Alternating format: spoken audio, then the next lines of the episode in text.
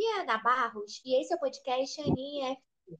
Hoje vamos falar sobre as casas de aposta e a manipulação. Para falar sobre esse assunto espinoso, convidamos o jornalista Vitor Aroca. Olá, Vitor. Oi, Ana. Mais uma vez um prazer estar aqui participando do seu podcast. E, primeiramente, antes da conversa, parabenizá-la pelo lançamento do seu livro, Aninha. Vitor, muito obrigada. Eu lancei meu livro no dia 6 de maio, é, na Escola Carioca, com parceria com a livraria Casa dos Perdidos, um livro de contos, muito sonho realizado, e fiquei muito feliz com a sua presença. E bastante contente com o seu. Vitor, eu que agradeço primeiro jogador denunciado no esquema de manipulação de resultados? Foi o Romário, ex-jogador do Vila Nova. Tudo começou, Ana, quando esse menino de apenas 20 anos, o Romário, recebeu uma proposta e aceitou de 150 mil reais para cometer um pênalti na Série B do ano passado, ali na rodada final contra o esporte. Porém, o Romário não foi relacionado, aí ele tentou convencer seus companheiros a cometerem essa penalidade.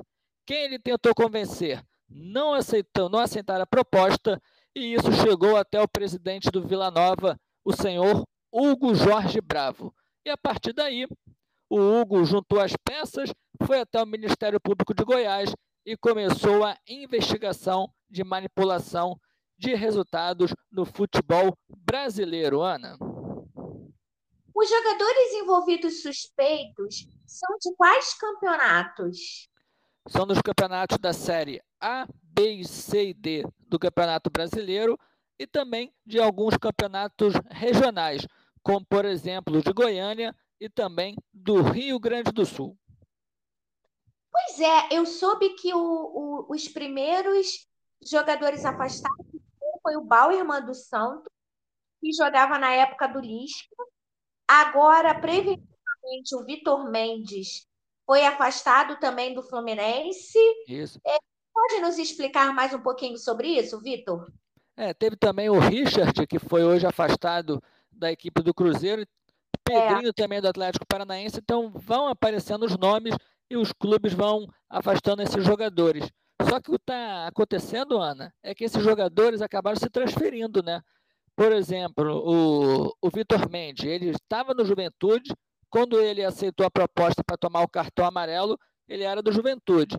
Agora ele está no Fluminense. O Fluminense acabou afastando o jogador, mas na época da manipulação, ele era do Juventude. Mesma coisa do Richard, ele não era do Cruzeiro da época. Se não me engano, ele estava no Ceará quando ele fez o cartão amarelo. Caso é. também do Paulo Miranda e do Moraes, dois jogadores que eram do time do Juventude ano passado, assim como o Vitor Mendes, e eles fizeram pior, Aninha. Eles no vestiário, eles conversaram com o apostador, falando que iam cumprir o acordo na partida lá em Caxias do Sul, no estádio do Alfredo Jacone. Caso também parecido do Eduardo Bauerman, né, da equipe do Santos, ele não conseguiu fazer o cartão amarelo numa partida contra o Havaí e depois foi ameaçado e para não ser mais ameaçado pelos apostadores, ele tomou um cartão vermelho contra o Botafogo na última partida da Série A do ano passado. Mas esse cartão vermelho foi após os 90 minutos, após o final da partida. E na casa de apostas, o que vale são os 90 minutos. Ou seja, para o apostador que apostou no cartão para o Eduardo, não valeu esse cartão, pois foi após o término da partida. O Eduardo está aí, sendo ameaçado com armas, é, o, os apostadores indo até a sua cidade, falando que conhece a família, conhece a rotina do Eduardo, e o Eduardo está tendo que pagar até 800 mil reais para esses apostadores. E a sua proposta que ele aceitou foi um cartão amarelo por 50 mil reais, Aninha.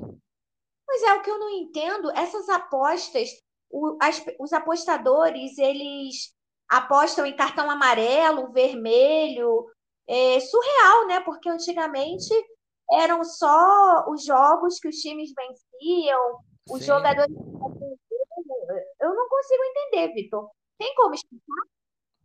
Não, é que é coisa que antigamente, em 2005, lembra que teve aquela do Edilson da arbitragem com o Internacional, com o Corinthians, que foi referente. Isso, a máfia do apito, referente aos placares dos jogos, né?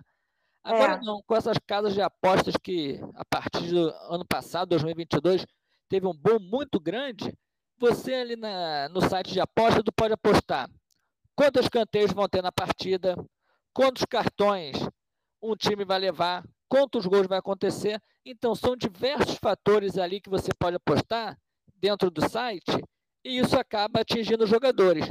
Quem tem uma visão maior, um olho grande para o lado maldoso, foi é. atrás desses jogadores e falou: Poxa, eu te ofereço tal, essa quantia. Você ganhando isso, eu também ganho. Aceita? Se você aceitar, então faz isso. É isso que está acontecendo. Por enquanto, só apareceu de cartão amarelo.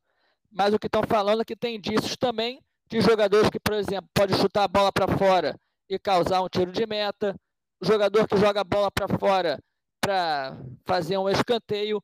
Então está tudo sendo investigado, principalmente pelo Ministério Público de Goiás, Ana. Vitor, há possibilidade de o Brasileirão Série A ser suspenso por causa dessas denúncias? Quais os jogadores que foram afastados? Você já falou, né? Mas a gente pode é, frisar. É, você acredita nisso? Que o brasileiro po possa ser suspenso?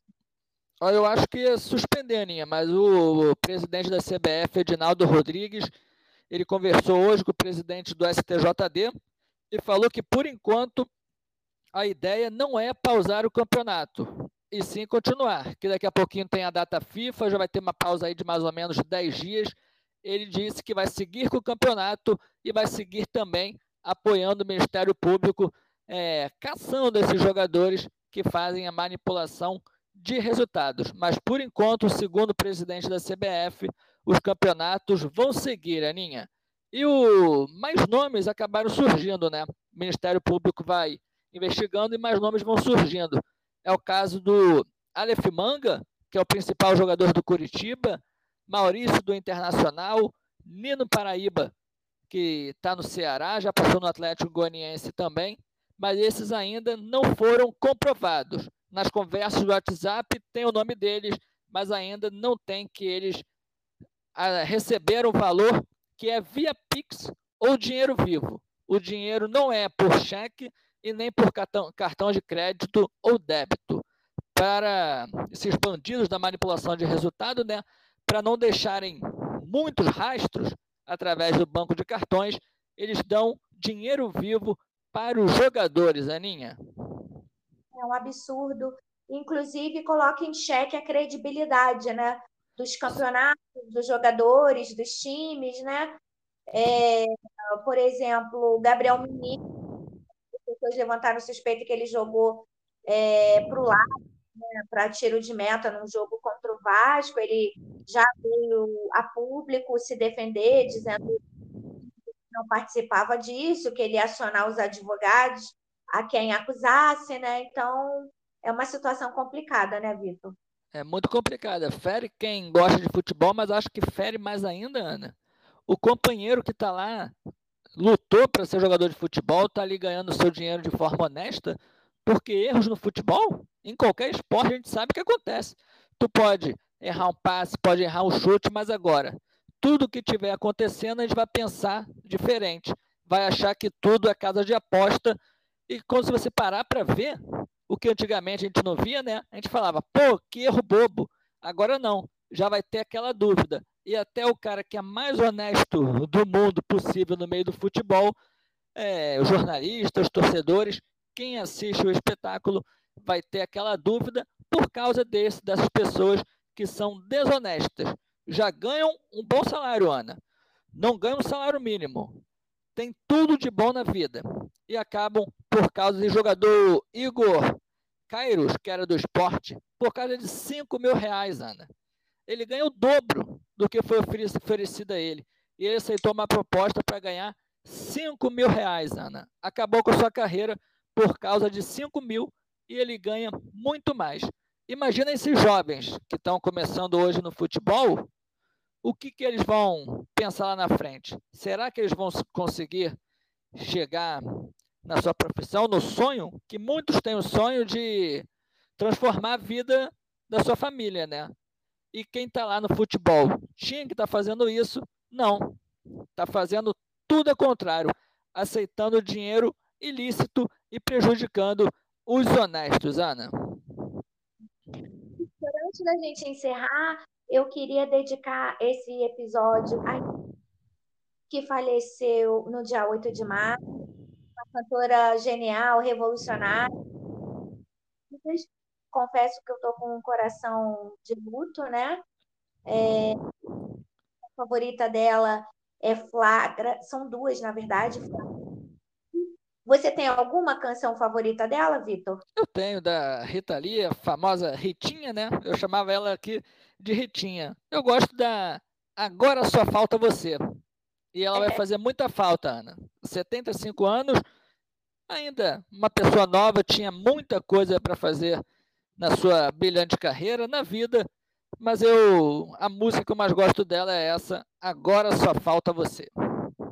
E a segunda coisa é agradecer aos assinantes. Eu não vou conseguir falar todos, mas eu fiz uma colinha aqui para não esquecer de ninguém. Eu queria agradecer cirurgião plástico Gustavo Rezende, que é lá de Goiás, né? Vou até mexer com ele, essa história de Vila Nova. Veda, Carlos César Iga, que é professor e torcedor do São.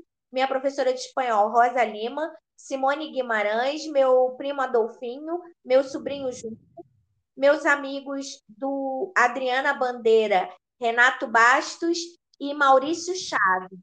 Queria muito agradecer esses apoiadores, porque eles mantêm o podcast e estimulam cada vez mais a seguir com esse projeto. E, Vitor, até o próximo podcast. É isso. Até, Aninha. Obrigado.